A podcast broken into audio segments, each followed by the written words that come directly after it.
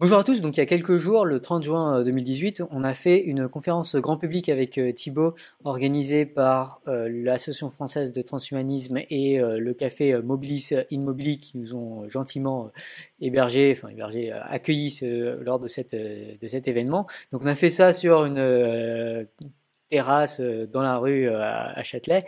Et c'était le 30 juin 2018, et donc pour ceux qui d'entre vous qui ont une bonne mémoire, c'était le jour du match France-Argentine.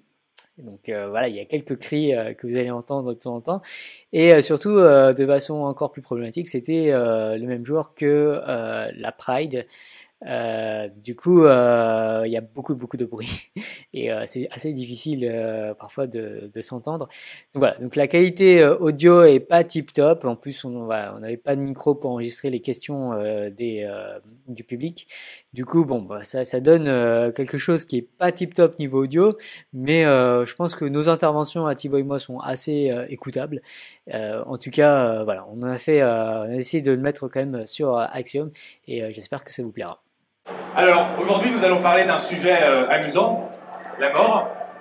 Alors, comme vous le savez sans doute, il y a plein de pistes de recherche tout à fait euh, sérieuses pour lutter contre le vieillissement.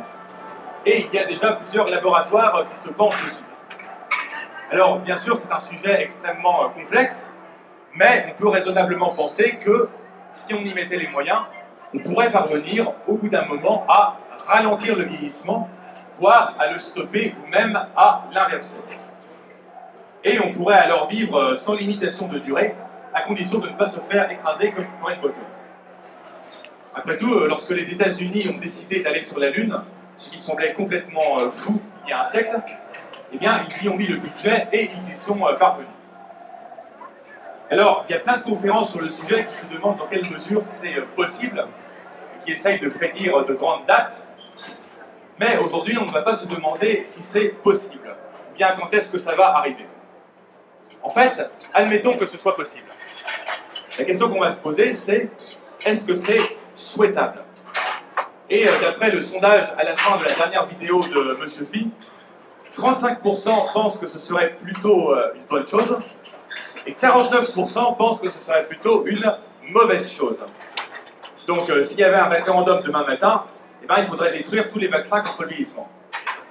Donc, Thibault Hélé, vous qui pensez que ce serait une bonne chose de rendre le vieillissement facultatif. Qu'avez-vous à dire pour votre défense.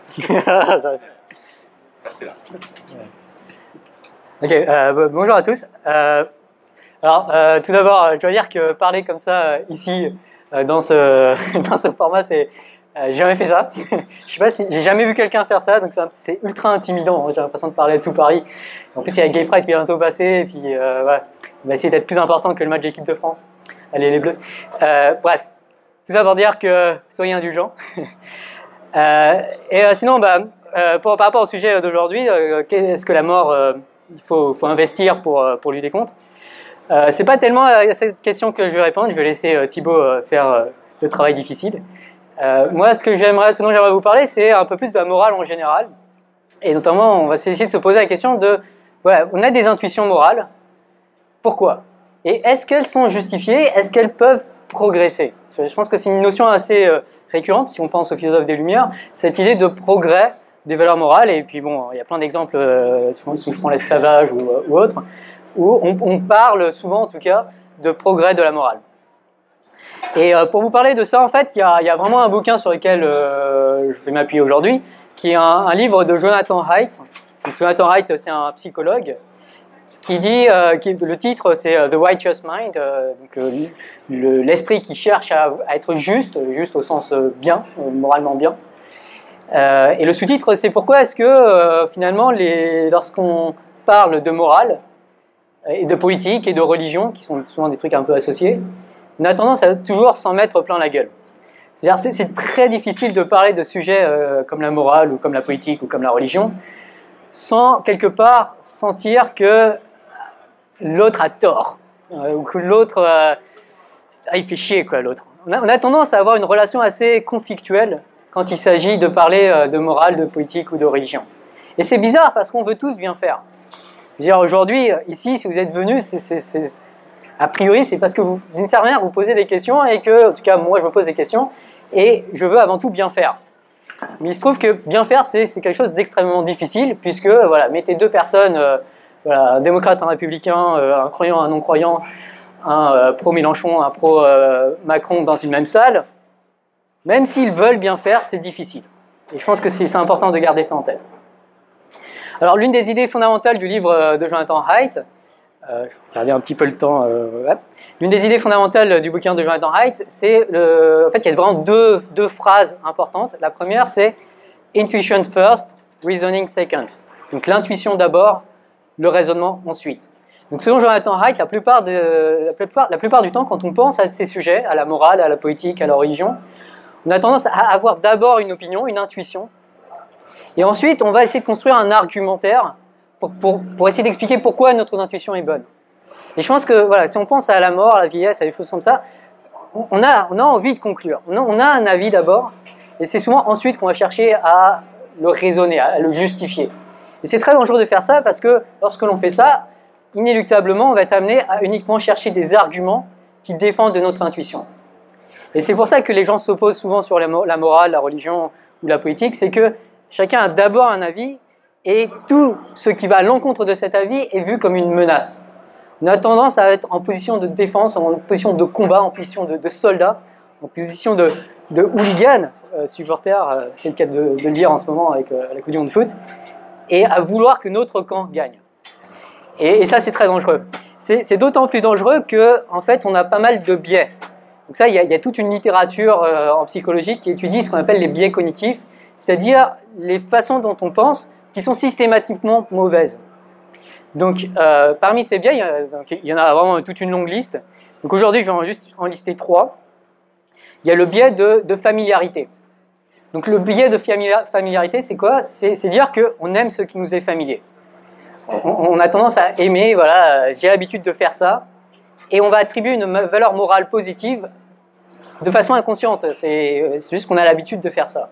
Donc il y a une expérience qui a, qui a montré cela. Euh, qui a par exemple pris, euh, qui a pris deux universités aux États-Unis. Et dans une université, voilà, il y a, des journaux universitaires, enfin, écrits par les, par les étudiants. Et dans, les, journaux pour les deux universités, ils, ont mis des mots qui voulaient rien dire. Une liste de mots qui veulent rien dire. Je les ai plus en tête, mais des trucs, euh, voilà, une espèce de mots charabia. Et ce qu'ils ont fait, c'est que pour une université, ils ont mis pas mal de certains mots. Pour l'autre université, ils ont mis pas mal de l'autre mot. Et ensuite, ce qu'ils ont fait, c'est qu'ils ont demandé aux étudiants des deux universités de noter sur une échelle de bien à pas bien les mots qui ont été purement inventés. Et euh, ce qui est assez étonnant, c'est que finalement, les mots que les gens lisaient, c'est-à-dire si, un, étudiant qui était dans une université qui recevait certains articles et qui lisait régulièrement un certain mot qui voulait rien dire, en fait, l'étudiant avait fini par aimer ce mot.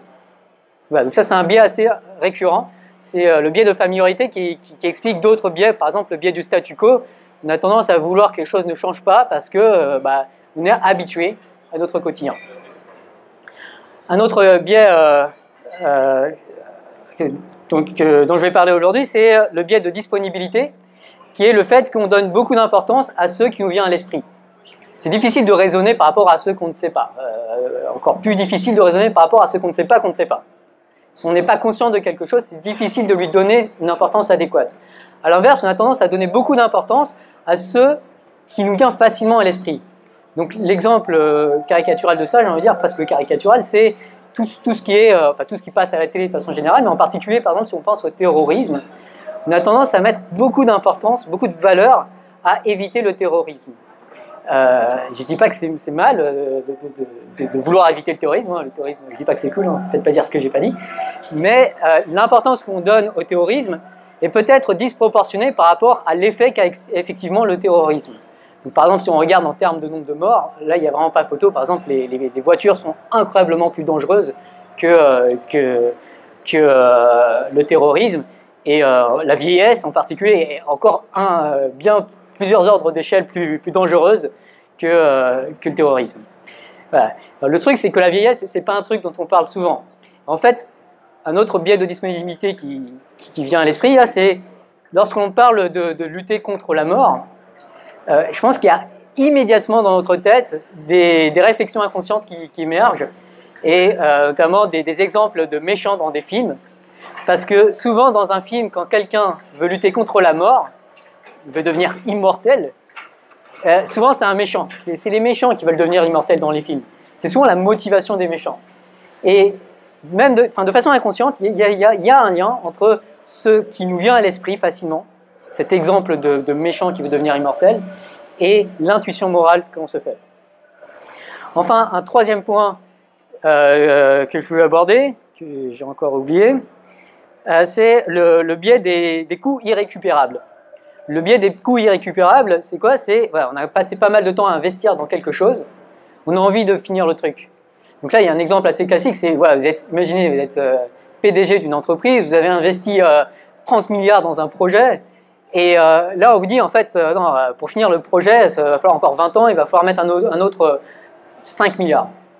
On va dire 5 milliards, c'est pas tant par rapport aux 30 milliards précédents. Et plutôt que de fermer le projet et lancer un autre projet à 5 milliards qui, vaudrait plus le coup, qui aura plus de chances d'aboutir, on va avoir tendance à vouloir finir les projets qui ont été euh, lancés. Donc là, il y a une, excellente vidéo de, David Wapre, science étonnante notamment sur le, sur le sujet. Et euh, bah, dans le cadre de la mort, si on y réfléchit, il y a beaucoup de champs de recherche qui ont été euh, lancés, donc par exemple sur, tout ce qui est Alzheimer, Parkinson, les cancers tout ça, plein plein de champs de recherche qui ont été lancés, qui ont, euh, sur lesquels il y a des milliards d'investis. Et voilà, une, intuition qui, vient de ce biais des coûts irrécupérables, qui, qui, qui consiste à dire qu'il faudrait aller au bout de ces recherches. Ça serait dommage d'arrêter en si bon chemin. Alors que peut-être que y a, voilà, c'est un biais, on a tendance à, insister trop sur ça, et peut-être que du coup, ça vaut le coup de juste changer complètement l'allocation des ressources et peut-être investir davantage dans, une autre, dans un autre type de recherche, par exemple, sur euh, comment essayer de rester en bonne santé euh, avec des cellules jeunes euh, en bonne santé pendant plus de temps. Voilà, donc, donc ça c'était un peu sur les intuitions morales, donc je pense que c'est important à chaque fois que vous exprimez une intuition morale de vous demander d'où est-ce qu'elle vient et euh, est-ce qu'elle n'est pas motivée par un certain biais et ensuite, lorsque vous cherchez à défendre, est-ce que vous n'êtes pas en train de faire euh, un argumentaire juste pour défendre votre intuition plutôt que peser vraiment les pour et les contre? Donc voilà. Euh, ensuite, il y a une autre phrase importante euh, dans le livre de, de, Jonathan Wright, qui est la phrase Morality binds and blinds.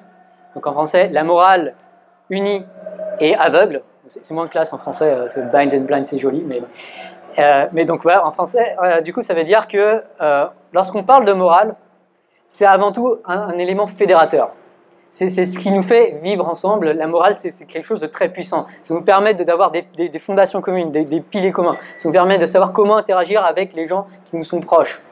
Euh, c'est un peu comme le foot. Le foot permet de, réunir des gens et euh, les, jamais sont, les Français sont jamais plus français que pendant une Coupe du Monde.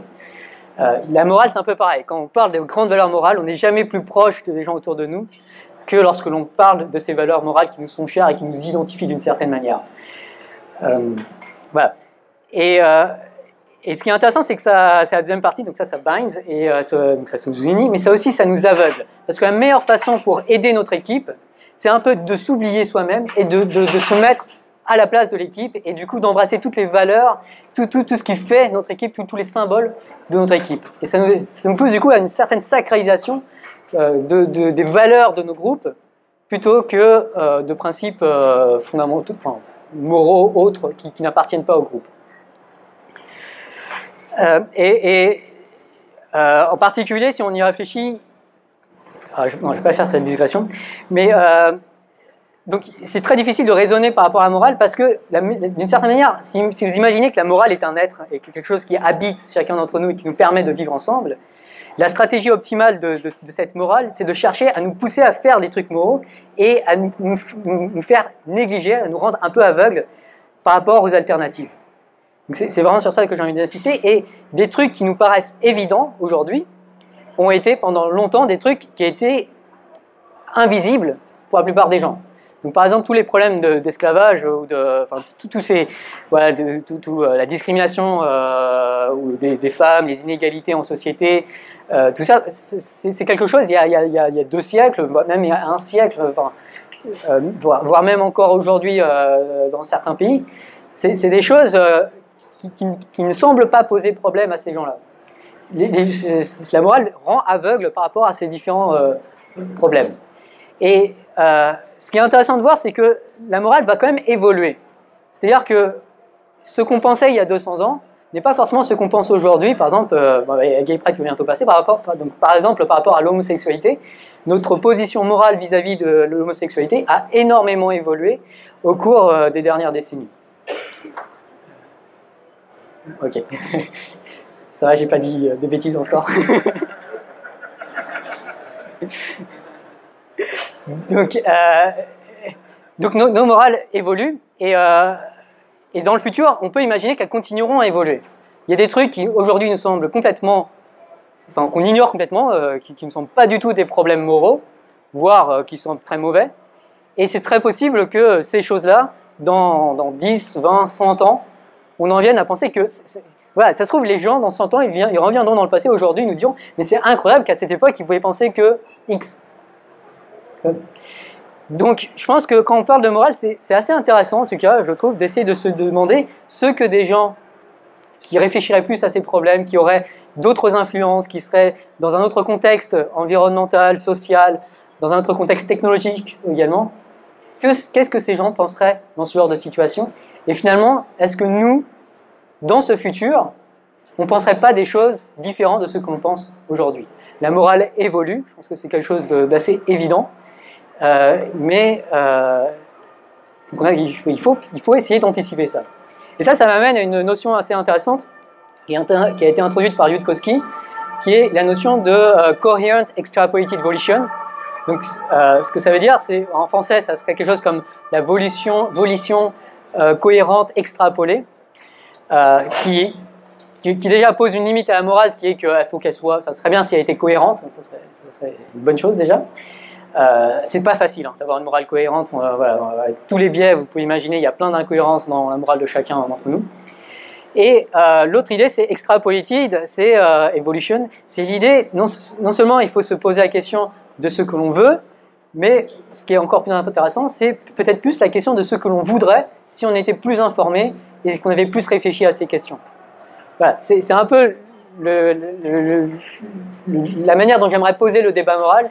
C'est pas tant qu'est-ce qu'on veut aujourd'hui, chacun d'entre nous, euh, comme ça, mais qu'est-ce que les gens autour de nous veulent, pourquoi est-ce qu'ils le veulent, et peut-être encore mieux, qu'est-ce que l'ensemble d'entre nous voudrait si on avait plus de temps pour réfléchir, si on avait était plus informé, et surtout si on évoluait dans des contextes qui étaient potentiellement très très très différents.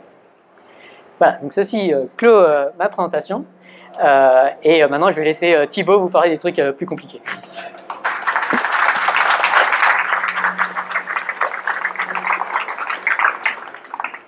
Bonjour. Bien, bonjour. Euh, donc, merci à, Alexandre, ici présent, à l'Association française transhumaniste, et puis à Ving pour euh, le cadre qui est quand même très sympa. Euh, moi, je vais vous parler un, peu plus de, la mort et du vieillissement. Et, et puis, j'étais sérieux, j'ai même écrit un texte, donc je vais essentiellement le lire, et puis voilà. Puis après, on en discutera. Voilà. Donc, Premier point, nous dépensons énormément d'argent et d'énergie à lutter contre tout un ensemble de processus biologiques qui sont cause de mort, de souffrance, de handicap. Et euh, voilà, ça s'appelle la médecine globalement, et on fait même des choses assez incroyables en ce sens, comme par exemple transplan- transplanter le cœur d'un individu dans un autre individu, ou même carrément fabriquer un cœur artificiel pour euh, voilà remplacer un cœur or- organique euh, défaillant. Et euh, c'est quand même bien. Et puis je pense que vous êtes plutôt d'accord sur le fait de faire des recherches dans ce sens-là. Et euh, et euh, voilà, enfin, si vous n'êtes pas d'accord avec le fait de faire toutes ces recherches, ben, fermons les hôpitaux et puis fermons les labos de recherche, etc. Je pense que vous êtes plutôt d'accord sur le fait que oui, euh, s'il y a quelque chose qui cause la mort, le- la souffrance, le handicap, etc., a priori, c'est une bonne raison pour ne pas l'accepter, pour essayer de lutter contre, c'est ce qu'on appelle la médecine. Et la première et la plus simple des choses à voir, c'est que le vieillissement est typiquement une de ces choses qui, euh, bah, qui est un processus biologique qui cause du handicap, de la souffrance et ultimement de la mort. Et c'est même aujourd'hui la principale s- cause de mort, en fait, surtout dans les pays développés.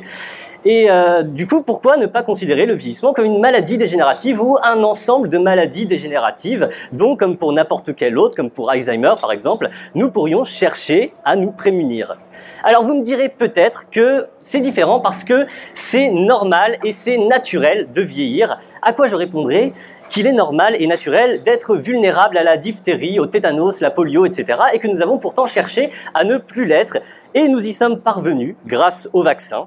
Et euh, si vous y réfléchissez bien, notre immunité face à toutes ces maladies infectieuses est déjà une forme, une transformation assez incroyable de ce qui était auparavant notre état normal et naturel. Vous êtes tous déjà dans un état qui n'est pas normal et naturel si vous êtes vacciné. On est un peu des surhumains, autrement dit. On est déjà des surhumains de ce point de vue-là. De même, euh, avec mes gènes, par exemple, il est assez inévitable que je sois myope. Et pourtant, je ne suis pas myope. Voilà, parce que je me suis fait opérer comme pas mal de gens. Donc, voilà, notre état naturel et notre état normal est perfectible et nous n'avons aucun problème à le modifier pour tout un tas de choses. Et du coup, pourquoi en serait-il différemment du vieillissement?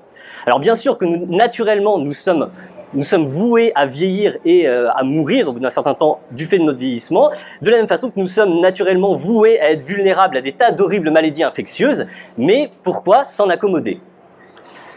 Alors, on va faire quelques expériences de pensée pour se rendre compte pourquoi c'est pas si étonnant de considérer le vieillissement comme une, euh, comme une maladie finalement, comme une forme de maladie. Supposez que suite à une anomalie génétique euh, heureuse, une partie de la population ne vieillisse pas ou alors très très peu, vraiment très lentement. Et ça existe dans le règne animal, hein, des, des, des, êtres vivants qui vieillissent très très très très lentement. Donc supposez qu'une anomalie heureuse ait fait qu'une partie de la population humaine euh, soit dans cet état-là. Qu'est-ce que vous voudriez en faire de cette partie de la population humaine? Est-ce que, est-ce que vous voudriez leur inoculer la vieillesse pour les remettre dans cet état normal et naturel? Est-ce que vous voudriez les handicaper progressivement, et les infliger des souffrances comme ça progressivement, et puis arriver vers 120 ans, les exécuter? Je pense pas quand même. Bon, à peu près, ça dépend. Hein. Autre question. Imaginez que cette anomalie elle soit très rare. En fait, ce soit plutôt l'inverse, c'est-à-dire qu'il soit anormal de vieillir. C'est-à-dire que cette anomalie, elle concernerait quelque chose comme 20% de la population. Si c'était le cas, voilà, si seulement 20% de la population était sujet à cette, euh, ce vieillissement très, euh, très rapide en, en quelques décennies.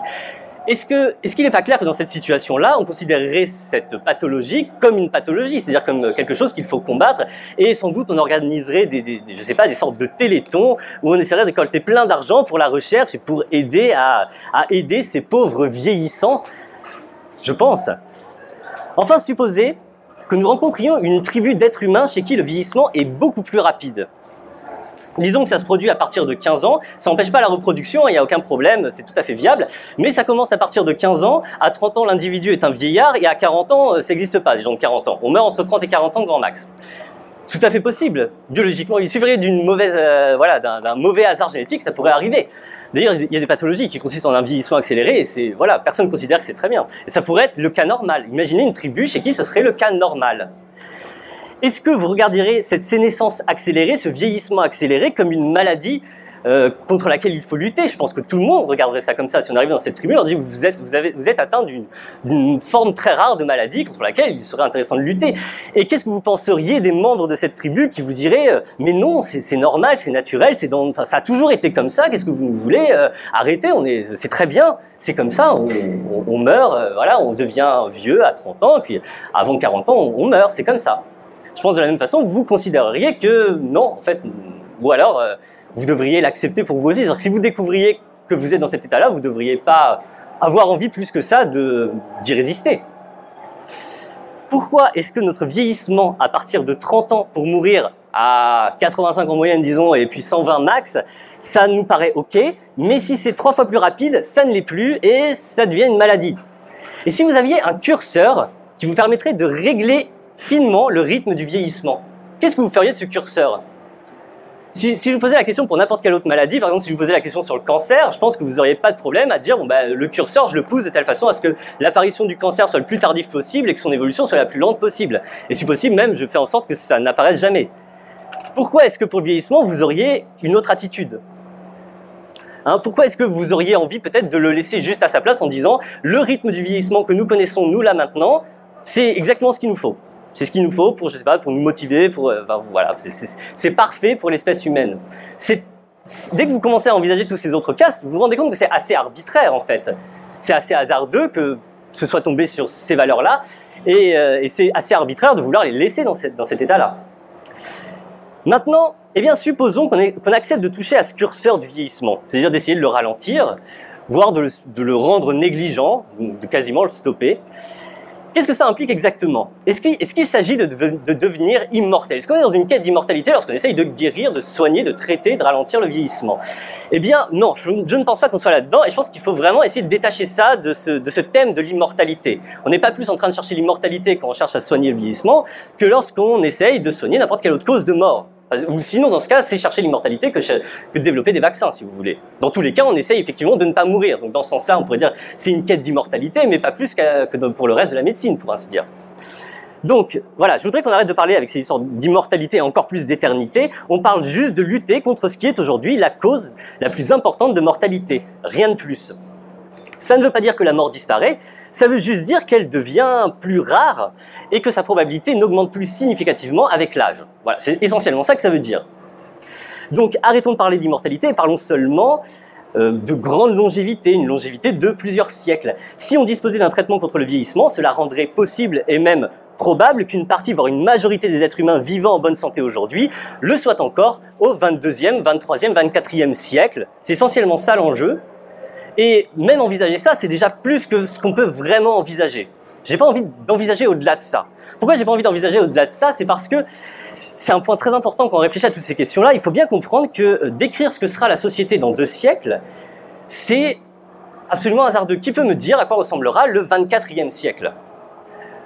Si quelqu'un a une réponse, elle est probablement fausse. Et j'ai envie de dire que la, difficulté de répondre à cette question-là, elle est, elle est plus grande que la difficulté qu'aurait eu un Babylonien d'essayer de décrire les sociétés humaines dans 3000 ans. Et je ferais plus confiance à la réponse d'un Babylonien qui ferait une prédiction pour dans 3000 ans à un être humain d'aujourd'hui qui ferait une prédiction pour dans deux siècles.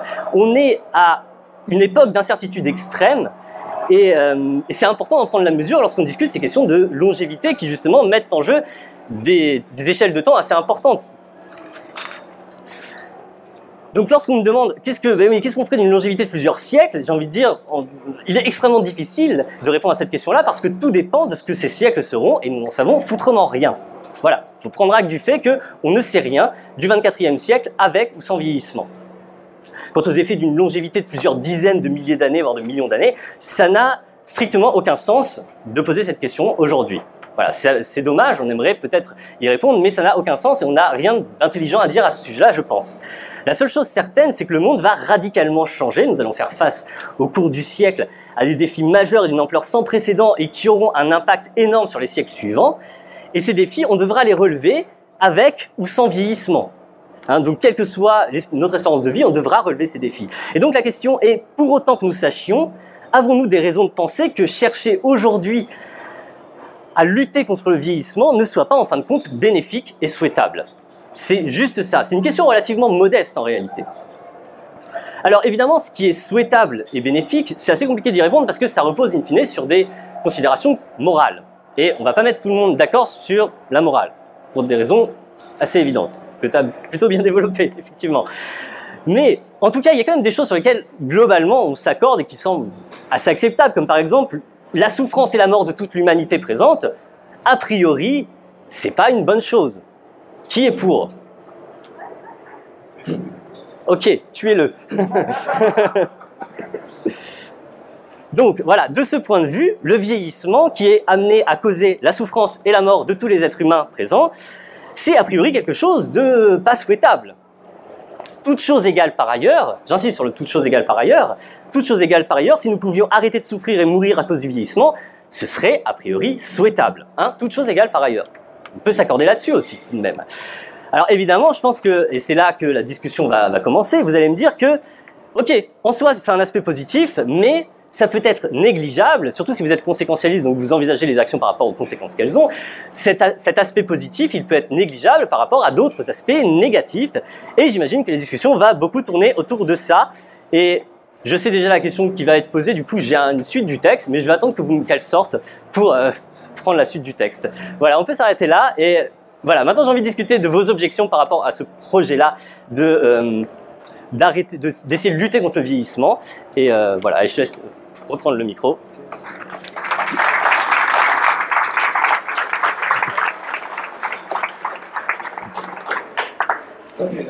Je, alors, je ne vais pas poser toute la question sur la, population. Euh, j'ai plus une question sur la, question de comment définir, euh, euh, enfin comment peut évoluer la morale par, par la suite. Et surtout comment, comment se poser la question de comment elle peut s'améliorer en mieux et qu'est-ce que ça veut dire mieux. Et, du coup, la question que j'ai formulée comme ça, c'est comment est-ce qu'on pourrait, euh, si on voit de- d'un point de vue euh, conséquentialiste, comment est-ce qu'on pourrait bien écrire la fonction objectif qui- qu'on essaye de- de- d'optimiser et qu'est-ce que ça veut dire bien déjà Quels, quels sont les critères et comment on définit euh, qui, à qui profite déjà cette morale et, euh, et euh, déjà comment on l'écrit voilà. Tu vois, c'est question philo. Donc je fais la philo aujourd'hui. Tu, tu fais les questions de biologie. Euh, alors, alors, je pense que c'est la question la plus difficile. euh, voilà. Euh, pour moi, il y, a, les deux grandes questions, c'est euh, comment savoir et comment choisir la morale. Euh, comment savoir, j'ai écrit un livre dessus. Puis via EDP Science, si vous voulez jeter un œil. comment choisir ce qu'on veut, ça me paraît extrêmement difficile et et aujourd'hui, il n'y a pas forcément de, très bonnes réponses, malheureusement. Et je ne sais même pas s'il y a moyen de trouver une bonne réponse. C'est c'est un peu une question, un peu comme le, quel est le meilleur, comment, choisir un scrutin ensemble? Bah, va falloir prendre une décision collective. Du coup, il faut faire un scrutin pour choisir les scrutins. Donc là, c'est un petit peu la même chose. Il faut, qu'on se mette d'accord sur une morale avec différentes valeurs morales. Du coup, c'est une question extrêmement difficile. Ceci étant dit, euh, moi, mon objectif, ça serait plus de ne pas forcément avoir un truc idéal, mais un truc avec lequel euh, une très grande proportion des gens sont à peu près d'accord euh, sur certains points. Essayer de, au moins identifier des points sur lesquels on est vraiment tous d'accord. C'est pour ça qu'on parle beaucoup de, souffrance, euh, parce que je pense qu'on est à peu près tous d'accord que la souffrance c'est pas cool. Enfin, moi, j'aime pas souffrir et j'aime pas voir quelqu'un souffrir. Et, euh, et c'est déjà des premières briques qui me semblent enfin déjà importantes à mettre dans une, programmation de la morale, qui je pense est d'ailleurs une grande question qui va se poser, euh, notamment avec les intelligences artificielles, euh, qui se pose en fait déjà parce que les intelligences artificielles ont déjà pas mal d'influence. Ouais, je sais pas si tu veux, tu veux rajouter quelque chose? Non, franchement, t'as bien répondu. Bon, bah, question suivante alors. Alors, merci beaucoup pour la conférence. Euh, J'aimerais poser la question que Thibaut attend. Euh, comment comment, comment est-ce qu'on gère la surpopulation? Comment on gère euh, une société où plus personne ne meurt? Comment? Qu'est-ce qu'on fait? Voilà. Ok. Donc effectivement, c'est la question qui revient euh, tout le monde, euh, pas tout le temps. Voilà, par exemple, dans ma vidéo, assez souvent les gens, euh, j'ai souvent le commentaire un mot surpopulation, comme si voilà, c'était bon. Alors, il y a pas mal de choses à dire et mine de rien, c'est pas si intuitif que ça. Donc, on va prendre son temps pour y répondre.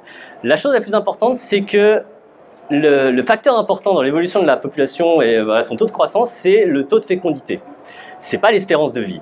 En gros, si vous avez un taux de fécondité qui est supérieur à 2, voilà, plus de 2 enfants par femme, sur euh, un certain nombre de générations, c'est forcément une croissance exponentielle. Si c'est en dessous de 2, même si l'espérance de vie est infinie, la population se stabilise. Ça peut sembler un petit peu étrange, mais c'est le cas. Voilà, c'est un petit peu comme le paradoxe de Zénon, si vous voulez, la population euh, croître- va croître, mais elle croît, ce sera toujours à un rythme plus lent, et euh, voilà, ça ralentira, ralentira, ralentira. Et tout le monde aura au- autant d'enfants qu'il veut, sauf éventuellement les derniers. Mais euh, disons, voilà, ça se stabilise. C'est ça l'idée, c'est que l'important, c'est de maîtriser le taux de fécondité qui soit inférieur à 2. Si vous avez ça, peu importe l'espérance de vie, et, euh, et euh, voilà, la population va se stabiliser. Alors, euh, donc voilà, si vous êtes vraiment super, super inquiet à propos du, euh, à propos du, euh, de la surpopulation, tellement inquiet en fait que vous êtes prêt à infliger à l'humanité une lente maladie dégénérative qui touche tous les êtres humains, euh, bien sachez que vous vous trompez de cible. C'est-à-dire que le plus important, c'est d'avoir, euh, vous devriez militer avant tout pour des programmes qui visent à limiter le taux de fécondité. Et ça tombe bien parce qu'en plus c'est plutôt gentil, parce que euh, laisser des épidémies courir euh, parce que ça régule la population, c'est plutôt méchant. Par contre, limiter le taux de fécondité, la méthode la plus efficace qu'on ait trouvée aujourd'hui, ben, c'est le développement économique et l'accès à la contraception. Donc c'est plutôt des trucs sympas. Voilà, en gros. Euh, si vous vraiment votre angoisse c'est la surpopulation, sachez que l'espérance de vie n'est pas un gros problème. Euh, J'ai un deuxième point qui, à mon avis, euh, est important. C'est que vous avez peut-être l'idée que si là on claquait des doigts, il y avait plus de vieux, vraiment, on soignait totalement le vieillissement, la vieillesse même totalement, ça serait tout de suite, euh, ça serait intenable. Il y aurait une sorte d'explosion de population, et je pense que ça tient à une sorte de vision de, de la démographie où il y aurait un espèce de flux extrêmement tendu de, de, de naissance et de mort. Voilà, il faut vraiment que vite les vieux se cassent pour laisser la place aux jeunes, sinon, sinon tout va exploser. Et en fait, c'est faux. Et je pense que ça tient à une mauvaise, euh, à une mauvaise perception de, des ordres de grandeur auxquels on a affaire. Donc je vais juste prendre un petit peu de temps pour, euh, pour regarder les chiffres. Euh, en 2016, on était 7,4 milliards. Et il y a eu 135 millions de naissances et 55 millions de morts. Alors c'est des gros chiffres et pour rendre ça un petit peu intuitif, j'ai tout divisé par 1 million. Donc à partir de maintenant, voilà, tout est divisé par 1 million. Donc on va dire on est on était en 2016 7400, il y a eu 135 naissances et 55 morts, ce qui fait une augmentation nette de 80 personnes. Donc on est passé de 7400 à 7480 et ça représente une augmentation de 1,1%. OK? Donc le taux de croissance à ce moment-là, c'est 1,1%.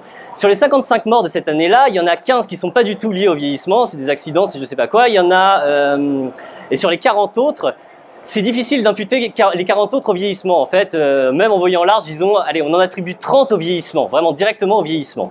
Donc ça veut dire que là, si on avait claqué des doigts et fait en sorte que euh, non seulement le vieillissement soit stoppé, mais même que la vieillesse disparaisse instantanément de, de l'espèce humaine en 2016, ça aurait sauvé 30 personnes, en l'occurrence. Donc autrement dit, au lieu lieu d'une augmentation de 80, on aurait eu une augmentation de 110. En termes de pourcentage, en termes de taux de croissance, on serait passé d'une augmentation de 1,1% de la population à une augmentation de 1,5%. Donc on est sur du 0,4% d'impact sur le taux de croissance. Alors c'est significatif, hein, évidemment, c'est quand même vraiment important, 0,4%, je dis pas que c'est négligeable, mais je pense que ça ressemble pas vraiment à l'idée que vous faisiez de on stoppe le vieillissement et tout à coup le monde explose. On en est très très loin. Juste pour euh, mémoire, en, dans les années 60, dans les années 60, ce taux de croissance, il était de 2%.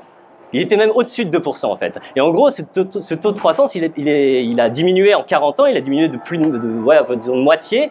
Pourquoi? Pourquoi est-ce qu'il a diminué de moitié? Est-ce que c'est parce qu'il y a de plus en plus d'épidémies, de plus en plus de gens meurent? Absolument pas. En fait, pendant cette période-là, la mortalité, euh, l'espérance de vie n'a fait qu'augmenter. Si ça a diminué, encore une fois, on y revient, c'est parce que le taux de fécondité a chuté de façon spectaculaire. Il est passé de 5 enfants par femme dans les années 60 à 2,5 dans euh, à partir des années 2000 en gros. Donc encore une fois, c'est ça qui est important. Si vous êtes inquiet à propos de la surpopulation, sachez que l'espérance de vie n'a pas, un impact si important que ça sur l'évolution de la population. Donc voilà, vous êtes inquiet à propos de la surpopulation, très bien, pourquoi pas.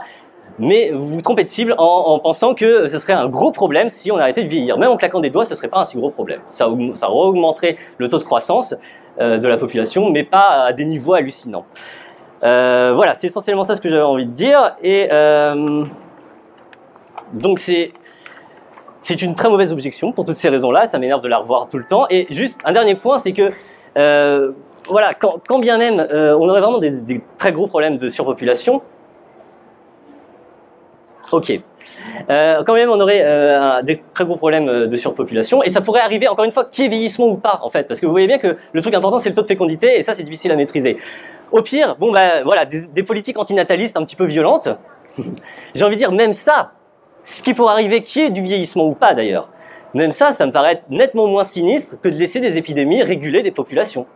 Voilà, j'ai envie de dire, laisser des épidémies et des pandémies comme la pandémie de sénescence réguler une population, c'est juste absolument horrible. On a oublié à quel point c'est horrible. Et c'est aussi horrible, si vous voulez, que laisser des épidémies de choléra, comme il y en avait tout le temps en Europe et dans le monde pendant, euh, pendant les derniers siècles, enfin, décimer régulièrement les populations. Non seulement c'est absolument horrible, mais en plus c'est absolument inefficace. Donc voilà. Expliquez-moi encore pourquoi la surpopulation est un bon argument, mais après tout ça, je vois pas. Voilà. On a marqué Je vais juste rajouter, euh, juste rajouter un petit peu, euh, euh, juste par rapport à, parce qu'il a parlé de, du paradoxe de Zénon, je sais pas si tout le monde le connaît, du coup je vais juste l'expliquer. Ça sera l'occasion pour moi de faire un peu de maths aujourd'hui. donc l'idée c'est, je suis peut-être un peu près. Alors, imaginez là, vous avez toute la population, Imaginez que chaque génération, il y a un enfant par femme. Donc a, il y a, toute la génération. Donc la, génération suivante, il y aura la moitié de ce qu'il y avait avant.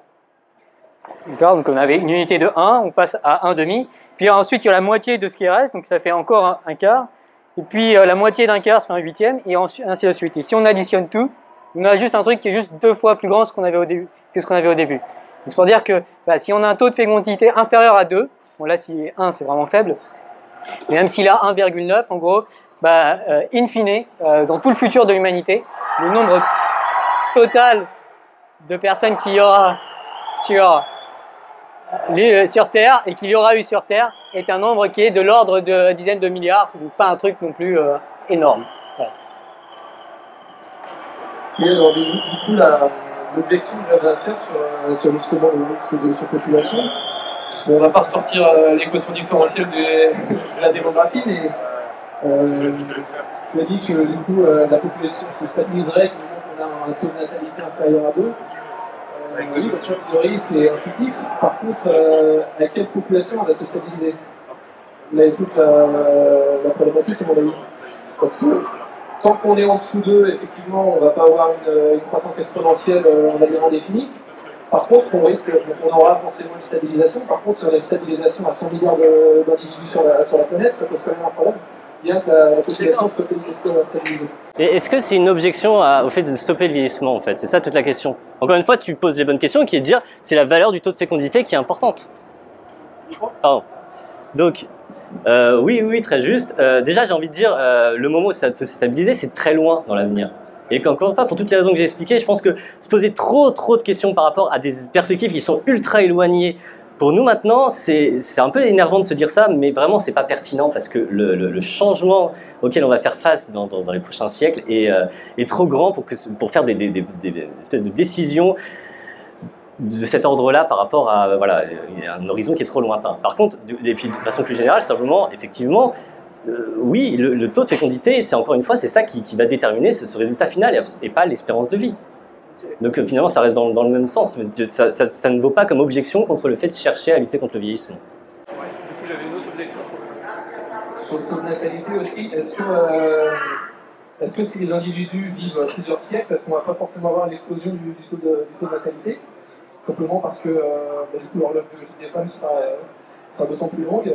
Du coup, il n'y aura, aura, plus ce frein euh, voilà, pour, pour les familles, pour les familles par exemple pour, certaines femmes ou certains couples de, refaire leur vie avec, euh, de manière euh, indéfinie, comme ça, sur, euh, sur, plusieurs générations, et à chaque fois refonder les familles. Mais encore une fois, même ce droit-là, si vous l'accordiez, le fait euh, voilà, que tout le monde, euh, de façon générale, soit encouragé à faire plus de 2, 3, 4 enfants pour autant de vie qu'ils veulent, encore une fois, ce serait néfaste qu'il y ait ou non du vieillissement. Donc c'est encore une fois pas une objection au fait de chercher à lutter contre le vieillissement. Mon principal truc, c'est de dire, en réalité, contrairement aux intuitions qu'on pourrait avoir, si vous faites disparaître le vieillissement là maintenant, l'impact il n'est pas aussi grand qu'on s'imagine. Déjà parce qu'on meurt pour plein d'autres raisons, déjà parce que ça serait sans doute assez lent, euh, et parce que sur les trucs d'évolution de la population à long terme, c'est pas vraiment un facteur pertinent. Euh, oui, alors juste rajouter, donc s'il y a 1,9 enfants par femme, l'idée c'est que le nombre de total de personnes qui aura existé dans toute l'histoire de l'humanité sera à peu près de 100 milliards, enfin fois, fois 10 en gros euh, ce qu'on a aujourd'hui.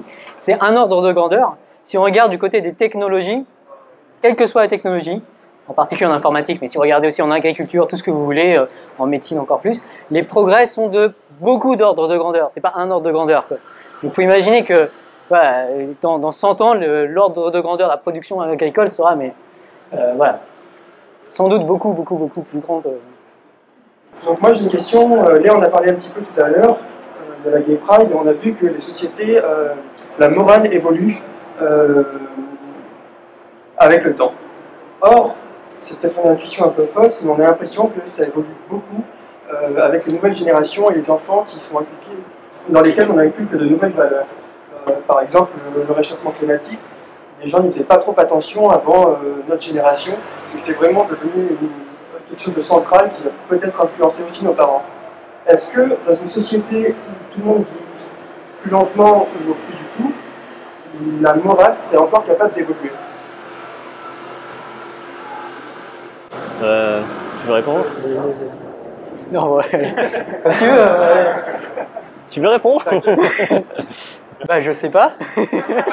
tu veux répondre Non, c'est une question très difficile. Hein. C'est d'imaginer. Euh, mais euh, euh, donc, il y a, il y a, Anders Sandberg là, qui a fait un podcast récemment qui parlait de ça euh, sur l'évolution de ce qu'on pense. Et donc, il y a une fameuse citation qui est, euh, qui est de Planck, un, un, physicien, qui dit que la science progresse euh, une funéraille à la fois. À chaque fois qu'un physicien meurt, il y a des nouvelles idées qui apparaissent. Oui, c'est possible que voilà, il y a des mais il faut, se dire que euh, si on arrive à vivre euh, plus longtemps en meilleure santé, il y a plein de choses qui changent. Quoi. La manière dont on change, on pourra peut-être plus s'adapter plus facilement aux technologies. Euh, voilà, c'est difficile de prédire quoi que ce soit sur un futur aussi, dans, dans, un monde aussi différent. oui. C'est très difficile de répondre à ce genre de questions. je pense qu'on est beaucoup en train de projeter quand on pense à ces trucs-là. Je sais pas, nos grands-parents un petit peu réactionnaires en se disant bah, ça voudrait dire transformer toute l'humanité en ça, quelque chose comme ça. Et c'est voilà justement l'idée de, de, je sais de, de, vivre extrêmement longtemps, d'avoir cette, ce, ce, cette ouverture sur euh, un temps beaucoup plus long. Euh, ça peut vraiment changer la façon dont on perçoit le monde, justement. Je pense que une des raisons pour lesquelles on finit par se refermer et être assez réactionnaire, c'est qu'on sent la mort venir, tout simplement. Euh, on, on, est toujours en train de, louer les, effets que ça a, la mortalité, sur le fait que, je sais pas, c'est parce que tu te sens mortel que tu as envie de faire des grandes choses. Personnellement, c'est pas le cas.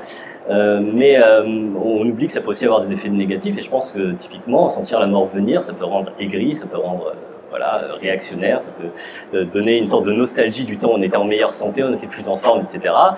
Donc, c'est très difficile. J'ai envie de dire, c'est des questions de psychologie. Il y en aura qui réagiront d'une certaine façon, d'autres d'une autre façon. C'est très difficile à répondre et j'ai absolument pas la réponse. Mais j'ai envie de dire, là, euh, par rapport au mal que constitue encore une fois une, mal, une pandémie qui touche absolument tous les êtres humains, qui les condamne à une lente dégénérescence sur plusieurs décennies, qui les handicape, qui les font souffrir et qui finissent par les tuer tous, ce genre de considérations, même si elles sont ok euh, intéressantes et peuvent être euh, oui donner lieu à des réflexions, disons que ça, le, mal que ça constitue me paraît beaucoup plus faible.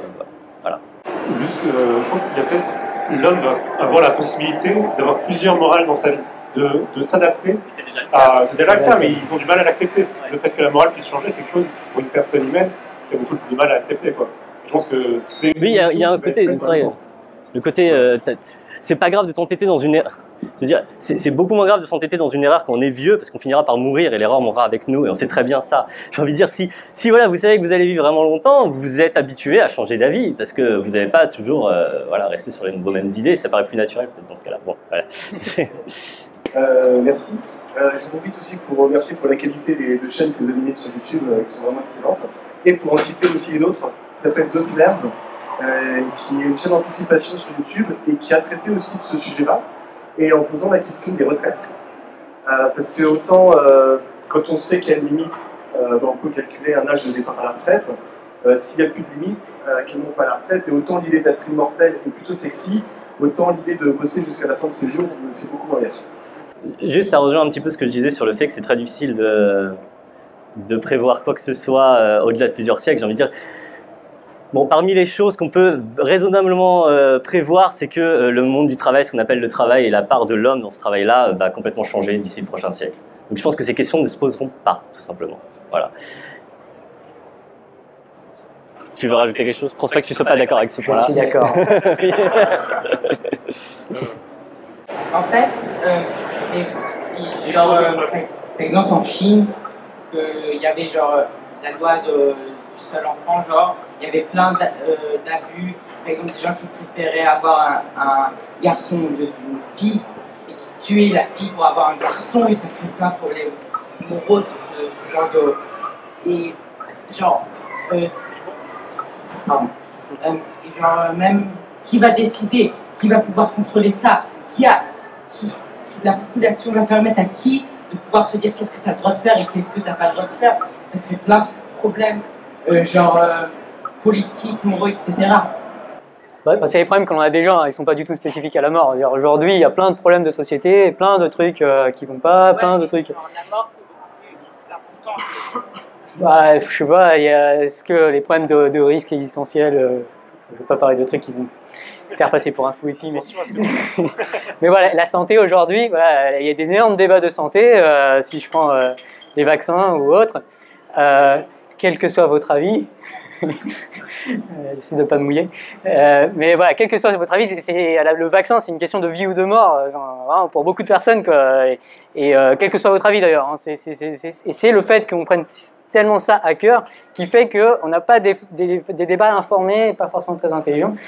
Mais c'est bon, ça pour dire que c'est pas du tout un problème spécifique à la mort. Je pense qu'il faut juste qu'on parle beaucoup mieux ensemble, que chacun réfléchisse beaucoup mieux euh, à voilà, la morale de façon très générale, qu'est-ce qu'on veut dans la société et quelles sont les meilleures façons d'y parvenir.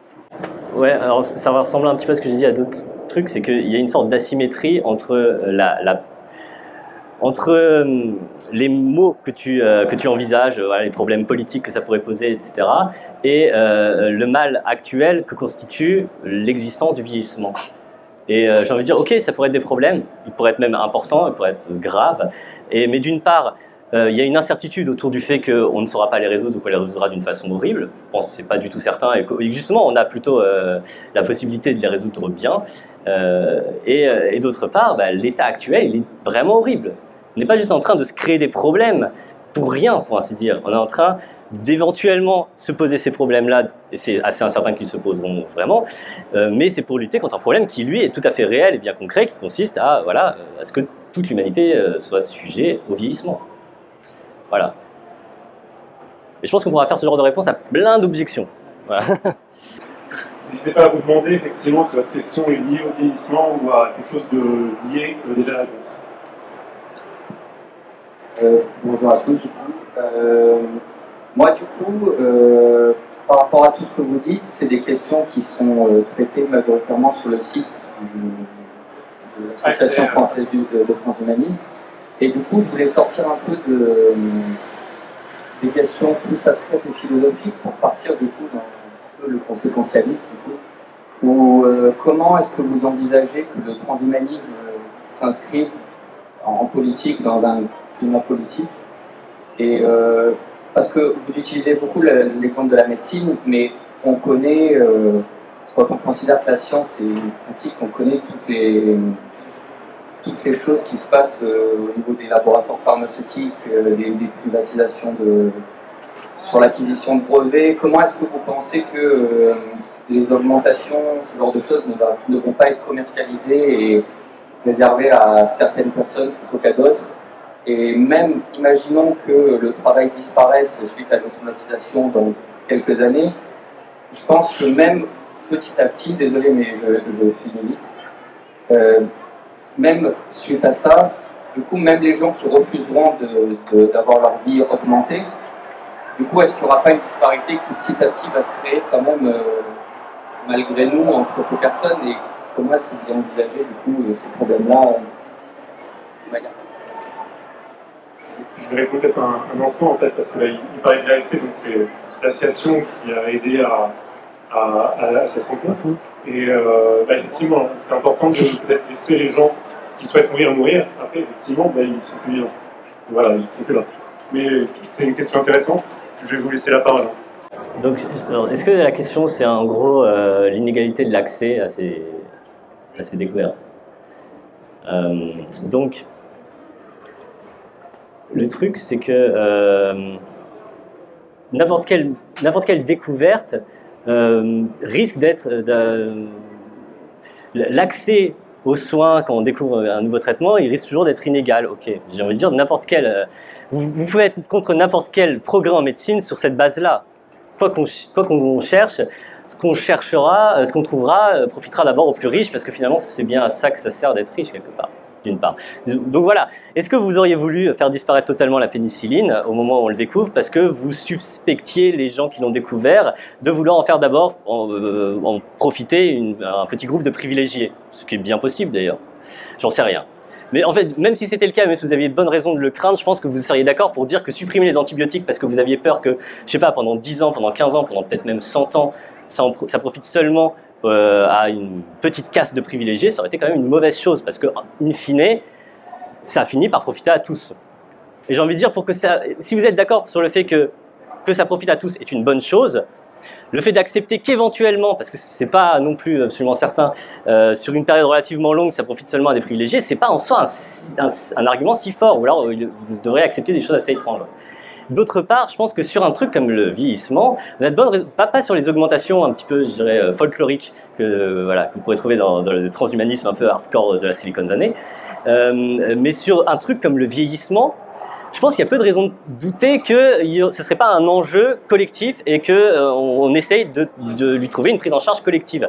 Aujourd'hui, les maladies qui sont causées par la vieillesse, elles sont prises en charge par la collectivité, elles coûtent très cher, Voilà, si vous êtes vieux, vous coûtez cher, hein, c'est un truc connu. Et, euh, et c'est pas grave, on est très, on est ok avec ça, c'est très bien, c'est normal. Et euh, pourquoi est-ce qu'on n'en ferait pas autant pour, la vie, pour le vieillissement? D'autant plus que ça pourrait vraiment constituer des sortes d'économies. C'est-à-dire que plutôt que payer très cher des traitements, des soins pour des personnes qui, euh, voilà, pour des, pour des maladies, pour des euh, troubles qui sont dus au vieillissement, ben, payer aussi cher pour un traitement contre le vieillissement. Ça paraît pas fou. J'ai envie de dire, surtout dans des pays où voilà l'État prend en charge l'état de dépenses sociales, ce serait pas incroyable d'imaginer que, étant voilà un enjeu de santé publique, eh bien ce soit pris en charge par la collectivité. Et j'ai envie de dire, imaginez que ce soit le cas, imaginez qu'on vous assure que c'est le cas, je sais pas, c'est développé par des labos publics et on s'assure que vraiment les résultats ils seront euh, distribués de cette façon-là. Est-ce que c'est vraiment juste ça qui vous bloquez on écarte ça, on écarte la surpopulation parce que c'est vraiment un argument de merde, et on écarte ça parce que on a plutôt de bonnes raisons de penser que voilà que ça pourrait être réparti également. Est-ce qu'à ce, moment-là, là, c'est bon, vous dites OK J'ai l'impression, que je prends ces deux exemples-là parce que c'est vraiment les deux arguments qui reviennent le plus là sur ma chaîne en ce moment. Juste rajouter un truc par rapport euh, aux, technologies. Il y a un graphe qui, euh, est, je sais pas, je d'où il vient, mais il y a un graphe sur la vitesse euh, d'adoption des nouvelles technologies. Et euh, c'est fou, en fait, les technologies sont de plus en plus adoptées, de plus en plus rapidement par une, la quasi-totalité de la population. L'exemple le plus fou, c'est, enfin, il y en a plein, mais typiquement les téléphones aujourd'hui, dès qu'il y a un nouveau modèle, voilà, on se dit, euh, l'iPhone, c'était un truc de malade il y a 10 ans. Aujourd'hui, bon, on a tous des téléphones 10 fois plus puissants, enfin, je sais pas combien de fois plus puissants que l'iPhone il y a 10 ans. Donc les coûts des technologies vont chuter, vont, vont, vont se démocratiser. Aujourd'hui, tout le monde a un smartphone, effectivement. Au début, c'était euh, privilégier une classe. Donc, euh, bonjour. J'avais juste une, question et une demande de précision sur la question, question des pieds, justement. C'est-à-dire que vous dites, et je, suis assez d'accord avec vous, qu'il faut combattre la vieillesse, que c'est quelque chose que l'on peut combattre, donc que l'on doit faire. Néanmoins, il y a quelque chose qui me gêne entre guillemets avec ça, c'est que ça fait plus de 2500 ans que les philosophes nous disent qu'on est destiné à mourir, qu'il faut apprendre à mourir, que les stoïciens nous Même vous avez cité dans votre vidéo Pascal disant ça, puis vous avez quasiment balayé d'un revers de la main en disant que non, aujourd'hui, on peut combattre la vieillesse et les moyens que l'on met aujourd'hui sont clairement insuffisants par rapport à ce que l'on devrait faire. Mais à cela, j'avais envie de répondre en voyant la vidéo, je n'ai pas posé de commentaire, que c'est normal, vu que ça fait 2500 ans qu'on nous dit que on est, on grandit, on vieillit, on meurt, et vous, vous nous dites, pas forcément, non, on peut désormais éviter de vieillir. Et donc pas normal les objections qu'on vous pose vis-à-vis de votre thèse, qui est très forte. Oui. Euh, c'est pas étonnant, effectivement, qu'on ait une sorte de réaction de d'incrédulité ou de, rejet vis-à-vis de ça. Et c'est intéressant parce qu'en fait, ça illustre très bien un système 1, système 2 de, de Kahneman. C'est-à-dire qu'on a d'abord l'intuition que c'est faux. Non, c'est pas possible. Et ensuite, juste, on cherche des raisons. Et donc la première raison qui vient, c'est la surpopulation, ensuite euh, l'inégalité d'accès aux soins. ce qui est très intéressant, c'est quand vous, quand vous allez discuter avec quelqu'un qui vraiment garde cette intuition que ça doit être faux, en fait, vous rejetez une première raison, mais c'est pas grave parce qu'en fait c'est pas la raison qu'il a donnée qui le, pousse à dire que c'est faux, c'est juste son, intuition, son, voilà, son système 1 qui lui dit c'est faux. Et, euh, et, à ce moment-là, c'est difficile de, de, vraiment avoir un dialogue parce qu'en fait, euh, quels que soient les arguments qu'on vous présente, euh, vous pouvez les rejeter, vous pouvez montrer qu'ils tiennent pas, ça ne changera rien parce qu'en fait, c'est pas les arguments qui justifient la position. Voilà, mais il faut accepter justement de pas se laisser avoir par son système 1 et c'est pas évident, c'est pas évident. Et, euh, et en plus, en l'occurrence, euh, effectivement, il y a toute cette, cette espèce d'aura philosophique qui entoure le fait d'accepter la mort et qui est assez, qui, qui est euh, en fin de compte risque d'en causer vos cours. Si, mais euh, oui, c'est très embêtant parce qu'effectivement, et c'est normal, c'est prévisible, j'ai envie de dire, qu'une espèce euh, voilà consciente, intelligente et qui a une vie bornée et qui est souvent pleine de souffrances et qui s'achève assez rapidement en général, invente des tas de raisons de penser que c'est pas si mal. C'est normal. J'ai envie de dire même, voilà, s'il y avait euh, deux espèces, voilà, deux populations, une qui était euh, ultra pessimiste parce qu'ils essayaient de combattre la mort du le plus longtemps possible, et l'autre qui au contraire était euh, plutôt à se dire non, c'est très bien, il faut mourir comme ça et avoir une mort glorieuse, etc. C'est évident que c'est la deuxième population qui, qui serait sélectionnée. Donc, on est probablement plutôt sélectionné pour trouver la mort pas si horrible que ça et même essayer de trouver une grandeur dans la mort. Et voilà, c'est dommage. Tu veux rajouter un truc? Bonjour. Euh, D'abord, merci. Je suis ravi de vous rencontrer. Merci d'avoir poussé Squeezie et Norman de ma playlist et de les avoir remplacés. Euh, bon, émettons l'hypothèse que la planète soit capable d'encaisser une population qui se stabilise à trois fois euh, la population actuelle. Euh, émettons l'hypothèse que, en effet, tout le monde ait accès à cette technologie. Pas de problème. Moi, je suis enseignant et j'ai constaté que la vie était hyper sensible aux conditions initiales.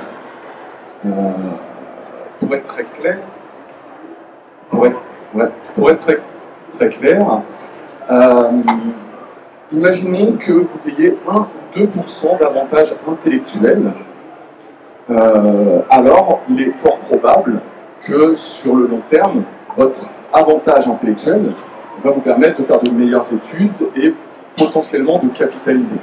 La question est la suivante. Euh, la mort n'est-elle pas, en fin de compte, un phénomène régulateur qui va permettre à une population d'éviter à une population d'accaparer l'ensemble des richesses et d'asservir le reste de la population Je ne sais pas si je suis clair, hein, mais grosso modo, les riches, les personnes qui ont la capacité intellectuelle de devenir riches vont devenir de plus en plus, et les personnes qui ont malheureusement en dessous de la moyenne, qui n'ont pas cette capacité, vont être dans une situation infinie de servitude. La mort n'est pas un phénomène régulateur super intéressant en fin de compte. C'est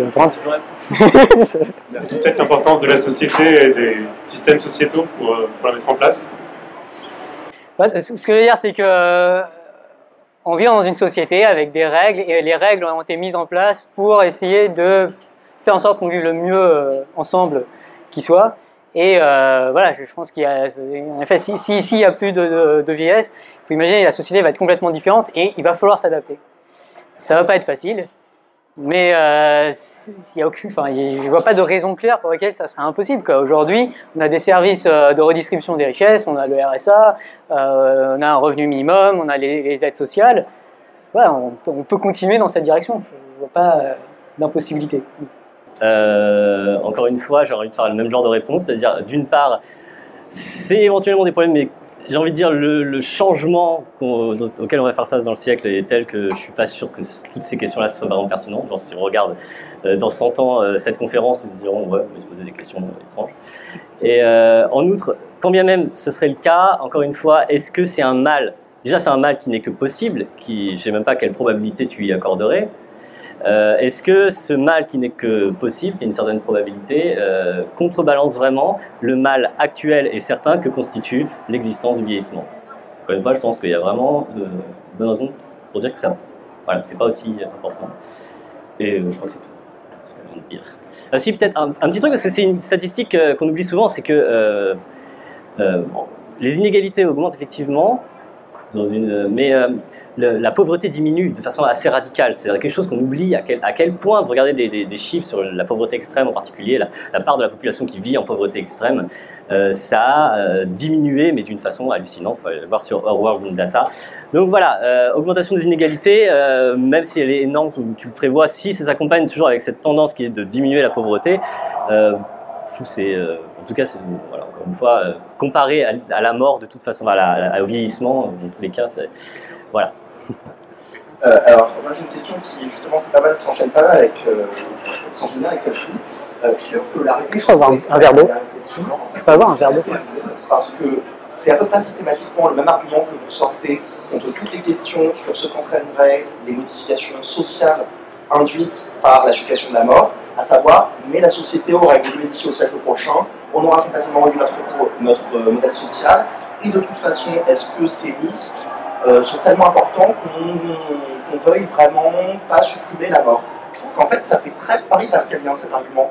Grosso modo, euh, le gain l'espérance du gain induit par la suppression de la mort, c'est plus l'infini. L'espérance de la perte induite par un tel changement de société, c'est petit, en tout cas c'est fini. Donc allons-y, faisons pari, il faut forcément être transhumaniste, les autres positions ne se défendent pas. Et en fait, euh, ben, moi le pari pascalien, je ne marche pas dedans, Euh, alors je vois pas pourquoi je marcherais dans ce pari aussi. D'ailleurs, c'est un petit peu un sophisme par euh, association, j'ai envie de dire. Mais le, le- le parallèle, il il est pas, pas mauvais, mais j'ai envie de dire, il est plus rationnel justement, parce que je suis pas en train de dire que c'est plus l'infini d'un côté, je suis en train de dire que c'est plus beaucoup, énormément et certain. De l'autre côté, tous les mots qu'on met en, comparaison, ils sont plus faibles est beaucoup plus incertain. C'est tout ce que je suis en train de dire. Et donc si vous avez un pari d'un côté, vous avez un gain qui est très important et qui est certain. De l'autre côté, vous avez des risques, des, des, des voilà, des, mauvaises issues, mais qui sont incertaines et qui sont pas si graves comparées à, l'autre valeur. Bah là, ça devient rationnel. Voilà. Donc c'est euh, l'idée de, parier. C'est plus simplement l'idée de, de, parier par rapport à différentes informations que vous avez. Ça, c'est rationnel. Hein. Euh, le pari pascalien, il est, il est discutable pour d'autres aspects. Il n'y a rien, y a, rien d'infini dans tout ça. Je dis juste, il y a un gain très important d'un côté. C'est pas l'immortalité aussi. Ouais, c'est pas l'immortalité. Je suis même pas. Euh, vous ne serez pas tous vivants d'ici trois siècles, je pense pas. Je parierais pas là-dessus. Même si on guérissait le vieillissement. euh, donc, je pense qu'une question qui est intéressante à se poser, c'est si on devait parier, à quoi ressemblerait la société du futur dans 100 ans, dans 100 ans? Et euh, voilà, il faut vraiment, mais vraiment parier, enfin vraiment se dire, quelle probabilité j'assigne au fait que le monde soit encore avec une société euh, euh, comme, comme celle qu'on a aujourd'hui, où une grosse partie de la population travaille encore à cultiver les terres ou à produire dans des usines ou dans l'industrie du service. Dans 100 ans, ça me paraît très très très improbable. Il y a des paris à faire. Donc c'est un peu l'idée aussi de mon livre, c'est essayer de, de, de toujours raisonner en termes probabilistes, d'imaginer tous les scénarios possibles. Et si on essaie vraiment de se projeter dans 100 ans, mais vraiment faire effort, pas juste dire je sais pas, ça me paraît très irrationnel de supposer que les choses vont rester en telles, telles qu'elles sont, tout simplement parce que depuis 10 ans ou 20 ans, c'est fou à quel point le monde a changé. Et il continuera, ça n'est pas improbable que ça ne continue pas à changer à un tel rythme. En particulier, notamment les nouvelles technologies, en particulier l'intelligence artificielle, c'est des trucs qui vont complètement bouleverser beaucoup de choses dans la manière dont on fonctionne. Ça, on peut en être quasiment sûr. Hein. C'est, les progrès, là, ils peuvent pas être, ils sont lancés quoi. Donc ça me paraît très irrationnel de, parier que les progrès n'auront pas lieu. C'est bien de poser la question en termes de parier. Par exemple, on pourrait poser la question de cette façon-là en disant, si vous devez parier, voilà, il y a, y a deux, deux, scénarios possibles. Soit on commence les recherches sur le vieillissement vraiment à fond, on s'y met, et soit on le fait pas. Et vous pariez sur l'état futur de la société dans 100 ans. J'ai tendance à parier, c'est très incertain pour moi, mais j'ai tendance à parier quand même sur le fait que ce sera plus bénéfique si on fait ces recherches-là que si on ne les fait pas. Voilà. C'est juste ça que je suis en train de dire. Hein. Et euh, je pense d'ailleurs une des raisons pour laquelle je fais, ce pari-là, c'est que je pense que ça peut avoir une bonne influence sur la, façon dont on se comporte sur des échelles de temps de cet ordre-là. Parce que euh, c'est un truc que j'ai pas eu l'occasion de dire, mais c'est vrai qui qui est intéressant, c'est de se dire aujourd'hui, on, on, prend, on commence à affronter ces défis qui vont être très importants pour le, pour le siècle à venir et pour les siècles suivants. Et les gens qui prennent les décisions, ils sont absolument tous convaincus, pour, a priori, d'être morts, que ça les concerne pas vraiment en fait ces décisions, enfin les effets de ces décisions, parce qu'ils seront morts tout simplement. Parce qu'on pense tous être morts d'ici un siècle ou deux. Voilà, trois siècles c'est sûr. Donc, est-ce que c'est pas un peu irresponsable Vous mettez les gens dans une situation un peu d'irresponsabilité, ça vous leur faire prendre des, décisions qui sont dont l'impact est énorme pour les siècles futurs, et ils verront pas ces siècles futurs.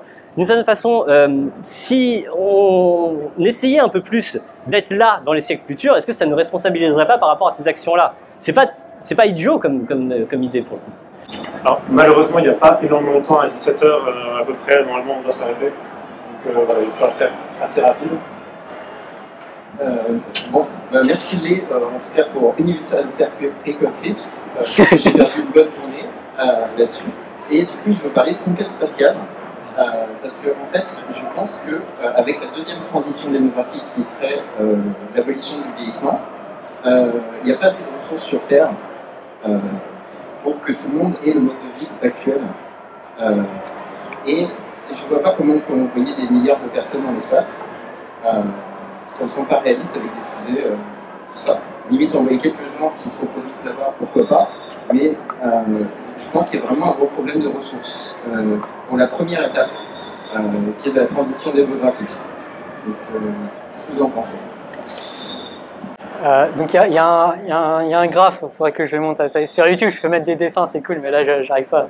Il euh, y, a un graphe qui montre... Euh, parce que quand on parle de ressources, on parle souvent euh, avant toute énergie. Quoi. Je pense que c'est vraiment le, le, bottleneck, le, le goulon d'étranglement, le truc euh, qui peut poser problème, c'est l'énergie.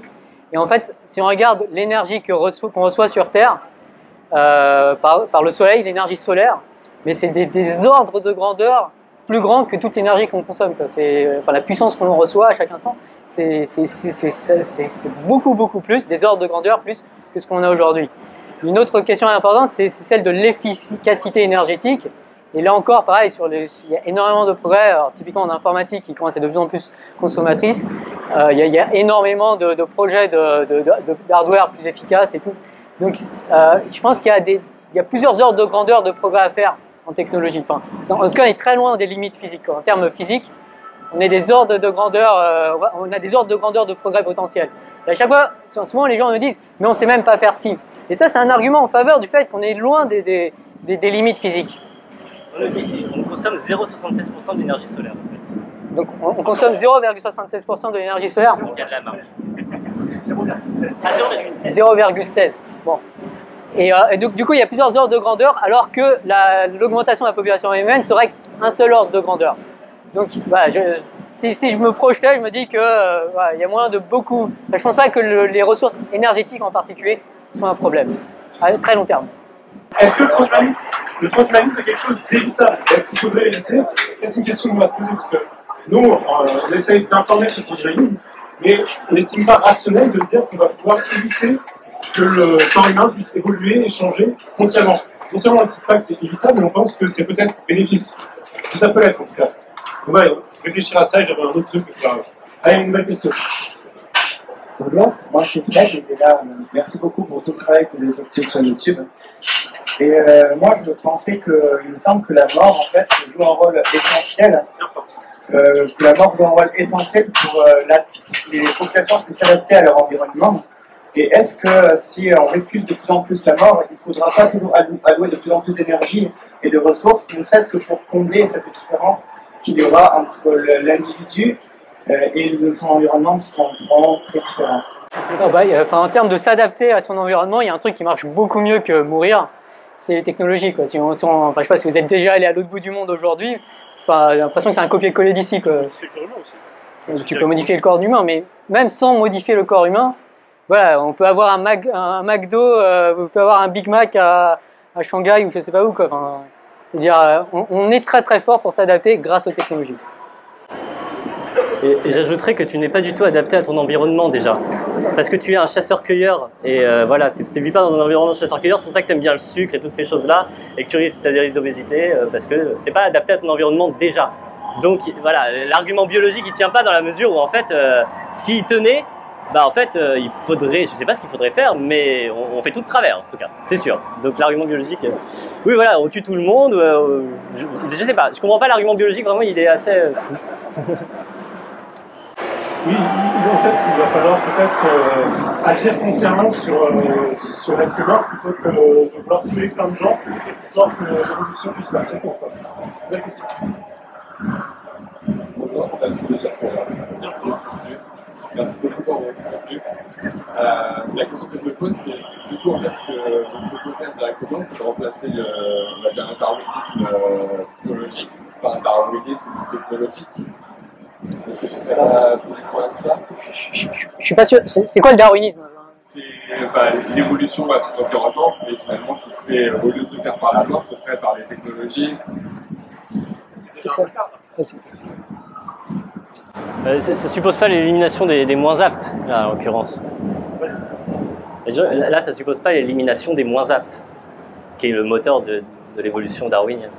Donc ça fait quand même une différence importante, parce que sinon darwinisme, ça fait tout de suite, euh, on pense à ça, quand on parle de darwinisme social, c'est vraiment pour en dire du bien. Donc j'aurais pas envie de parler de darwinisme technologique, il n'y a vraiment pas cette dimension-là qui est vraiment importante dans le darwinisme, qui est d'éliminer quelque chose pour, euh, voilà, pour faire la sélection c'est simplement d'améliorer l'existant au contraire. Donc c'est pas du tout la même logique quelque part. Il y a l'idée d'évoluer si vous voulez, mais pas du tout par le même mécanisme. La, la théorie de l'évolution, au cœur, c'est juste euh, une équation différentielle. Hein. C'est y point est égal à f de y, c'est tout. Pas besoin de lui donner des interprétations euh, d'objectifs. Euh, euh, J'ai une question du coup. On parle beaucoup euh, du futur, des solutions du futur, mais est-ce qu'on pense à maintenant par exemple? On voit très bien que quand on mange mal, quand on mange beaucoup de sucre, quand on ne fait pas de sport, on voit que notre corps se euh, cancer, des choses comme ça. Et on cherche une solution souvent extérieure à nous-mêmes, une solution qui est intérieure. Du coup, euh, est-ce que vous avez pensé par rapport à ça Une solution intérieure? Alors, en fait, en fait c'est assez drôle parce que effectivement, on vit à une époque où euh, on est obsédé par les risques de ceci et de cela. Et d'adapter nos comportements par rapport à ces risques-là, dire voilà, j'ai lu telle étude qui euh, dit que euh, manger tel, euh, tel fruit augmente ou diminue tel risque, etc. Et on, est vraiment ultra friand de ces choses-là, et en même temps, la cause la plus importante de tous ces risques, dire ce qui, de, de, tous les risques auxquels vous faites face, le vieillissement, c'est vraiment pire que tout. C'est évident. Mieux vaut fumer et pas vieillir que vieillir et fumer. Pardon, euh, je l'ai mal dit. C'était ça serait plutôt l'idée. Vaut mieux fumer et pas vieillir que, c'est ça? Que vieillir et pas fumer. Voilà, que vieillir et pas fumer. Donc bref, euh, ce côté, on est obsédé par les risques, par les, euh, par la, voilà, les, euh, par, tout, pour tous les risques de, de maladie et par tous les comportements qu'on peut adopter par rapport à ça. Ça rend très irrationnel le fait de se désintéresser complètement de la lutte contre la sénescence. Parce que si vraiment vous étiez prêt à faire des sacrifices, à, vraiment à, travailler sur plein plein plein d'aspects de votre vie pour essayer d'augmenter votre espérance de vie, vous n'êtes pas prêt à travailler sur cette cause-là qui est vraiment de loin la plus importante, pourquoi J'ai envie de dire, dans ce cas, n'en ayez rien à foutre et fumez. Clairement. En tout cas, collectivement, ça serait plus rationnel de dire aux gens, écoutez, fumez, on n'en a rien à foutre. De toute façon, au bout d'un moment, il faut bien que les gens meurent.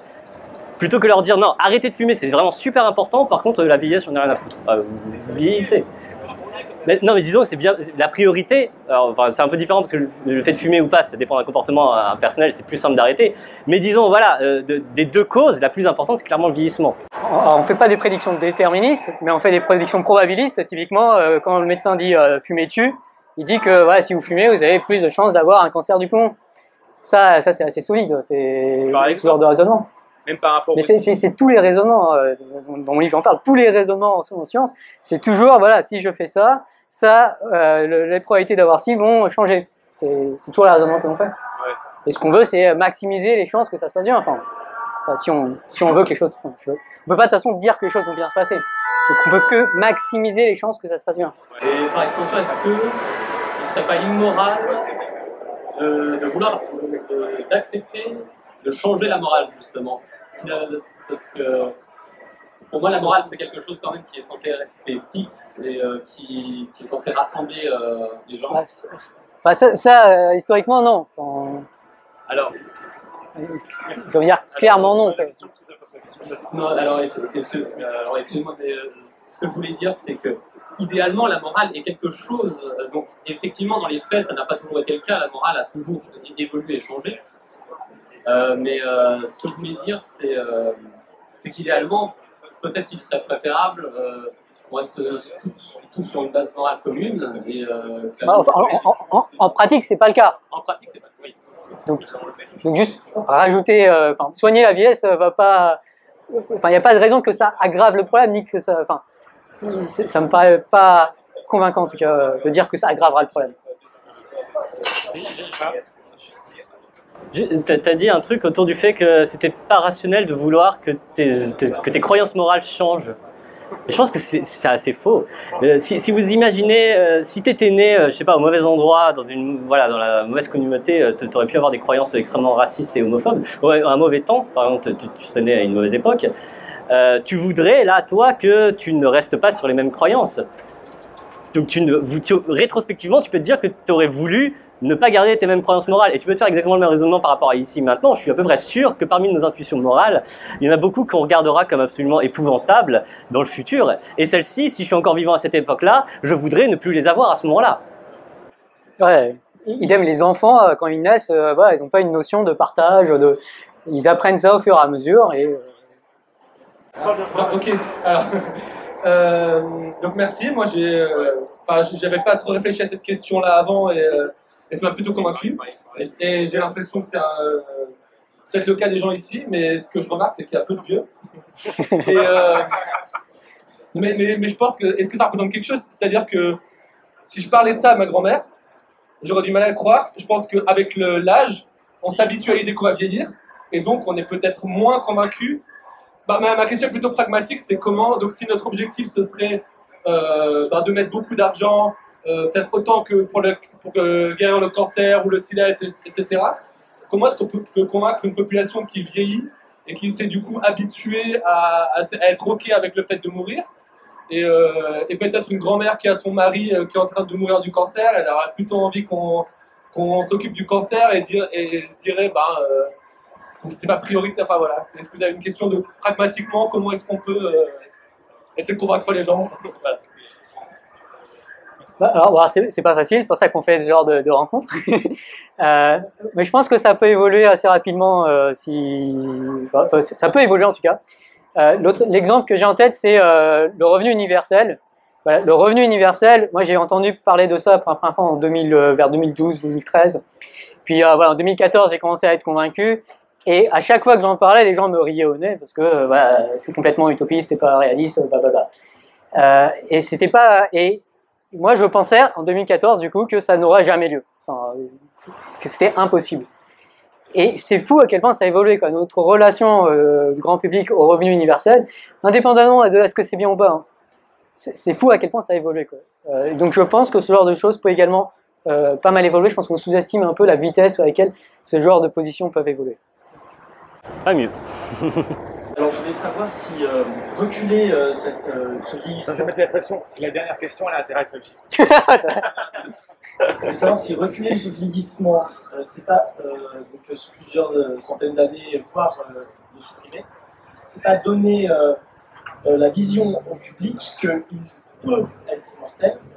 Et donc déjà qu'aujourd'hui on est dans une société qui est surprotégée, on, est- on veut à tout éliminer le risque où que ce soit, est-ce que ça va pas justement nous empêcher, nous encore plus euh, accentuer ce phénomène-là Et euh, finalement, à force de vouloir supprimer euh, cette mort de la vieillesse, est-ce que ça va pas nous empêcher de, de vivre euh, notre vie? Euh, réfléchissez à la, à la réponse. Merci. Juste pendant un instant, juste un instant, la pub d'un petit livre qui a été écrit par Alexandre. C'est tout petit, c'est écrit gros, c'est super facile à lire. Euh, ça explique très très bien euh, pourquoi le transhumanisme. Donc c'est là, je crois que ça coûte 3 euros. Euh, Ouais, voilà. 3 euros. Bah, Attends, la question est finie là? Oui, la On question est n'a pas répondu encore. Et maintenant, Merci, c'est c'est vrai. Je me souviens plus de la question. C'était quoi la question déjà? Euh, oui, donc euh, la question autour de savoir si euh, la perspective d'être immortel nous rendrait euh, absolument euh, euh, avers au risque, donc on n'oserait plus sortir de chez soi. Je ne sais pas. Voilà. Euh, je ne sais pas, mais je ne suis pas convaincu que ce soit un gros problème, encore une fois. La mortalité, c'est Je, je pense qu'on peut avoir ce genre de, de, de- de réaction, euh, qu'on soit, euh, voilà, quel, quel que soit le, le moment où vous avez peur de mourir. Enfin, moi, moi, ce que ça m'a changé, c'est euh, je me sens, je sens que le futur de l'humanité euh, est voilà, peut-être peut-être peut-être le mien, quoi, si, si, si j'arrive à, à vivre plus longtemps, en tout cas en partie. Et du coup, ça, fait que je me sens beaucoup plus concerné par le futur de l'humanité. Bon, il n'y a pas que pour ça, mais je, pense que le futur de l'humanité, ça serait bien que ça se passe bien. Et euh, si on se pose les questions de à quoi ressemblera le futur de, l'humanité, on en vient assez rapidement à se, poser les questions de ce qu'on appelle les, les risques existentiels, c'est-à-dire des trucs vraiment catastrophiques qui peuvent arriver à, l'humanité, genre destruction complète de l'humanité. Et, euh, en fait, il y en a. Si on réfléchit un tout petit peu, on se dit, voilà, il y a peut-être une probabilité 1 sur euh, quelques centaines de millions qu'il y a un astéroïde vraiment énorme qui tombe sur la Terre et là, on serait vraiment dans la merde. Il y a peut-être un super volcan, qui va exploser. Et puis, euh, moi, je suis particulièrement concerné, enfin, euh, en anglais, j'ai particulièrement peur des, risques liés à l'intelligence artificielle et aux drones tueurs. Qui, euh, voilà, je pense que c'est vraiment des risques très importants. Donc, le fait d'avoir cette vision à long terme, euh, me- m'a fait donner plus d'importance à des problèmes qui, du coup, je pense, en fait, sont vraiment plus importants. Donc, voilà, c'est pas que négatif. Et euh, voilà, du coup, euh, il, il m'indique mon livre, ça c'est mon livre, donc vous pouvez le retrouver euh, à EDP Science, euh, vous pouvez le trouver sur Internet. Euh, ouais, mais je, je, je vais pas pouvoir les vendre. T'as fini de répondre? Euh, ouais, je parlais de mon livre. Ah, ok. Donc, voilà, euh, donc c'est un livre sur la formule du savoir qui est euh, ce que j'appelle la formule du savoir, qui est en fait la formule de Bayes, qui est une loi des probabilités. Et euh, le but de ce livre, c'est essayer de dire que si on prend au sérieux cette équation, en fait, on peut vraiment comprendre euh, comment penser de façon très générale. Et vraiment, la thèse de ce livre, c'est que la bonne façon de penser, c'est d'utiliser le langage des probabilités, notamment conditionnel. Voilà, donc il y a beaucoup plus d'informations, il y a des, plein de liens avec les philosophes, les, les statisticiens, les mathématiciens, les, les- les informaticiens et tout ça. Et c'est un livre absolument génial.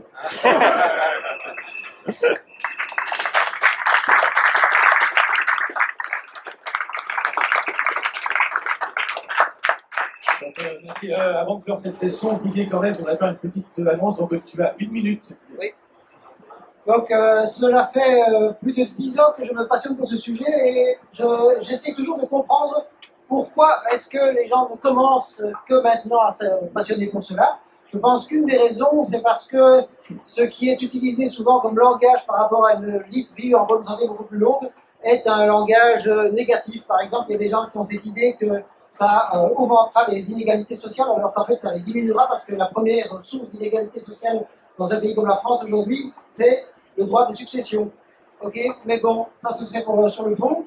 Euh, pour, euh, faire, pour permettre aux gens d'avoir une vision plus positive, il y a un concours qui se tient pour le meilleur court métrage de film relatif à la longévité avec comme premier prix un 10 000 dollars comme deuxième prix, une rencontre d'une heure avec euh, Aubry Degré, le spécialiste mondial de la question. Comme troisième prix, une rencontre de deux heures avec Aubry Degré. Non, c'est pas vrai. C'est la blague.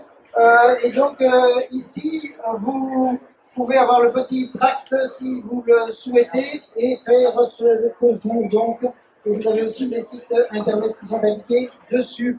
Et alors, petit message spécifique pour les membres de l'AFT, il y a une petite photo de groupe qui se tient dans 47 secondes environ. C'est tout. Merci. Voilà, bah, merci à tous. C'est la fin.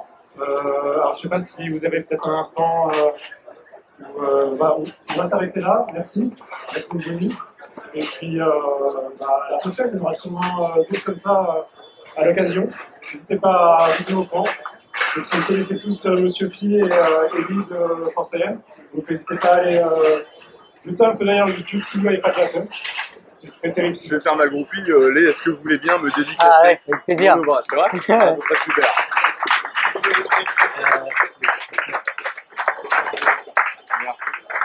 Ça serait vraiment super.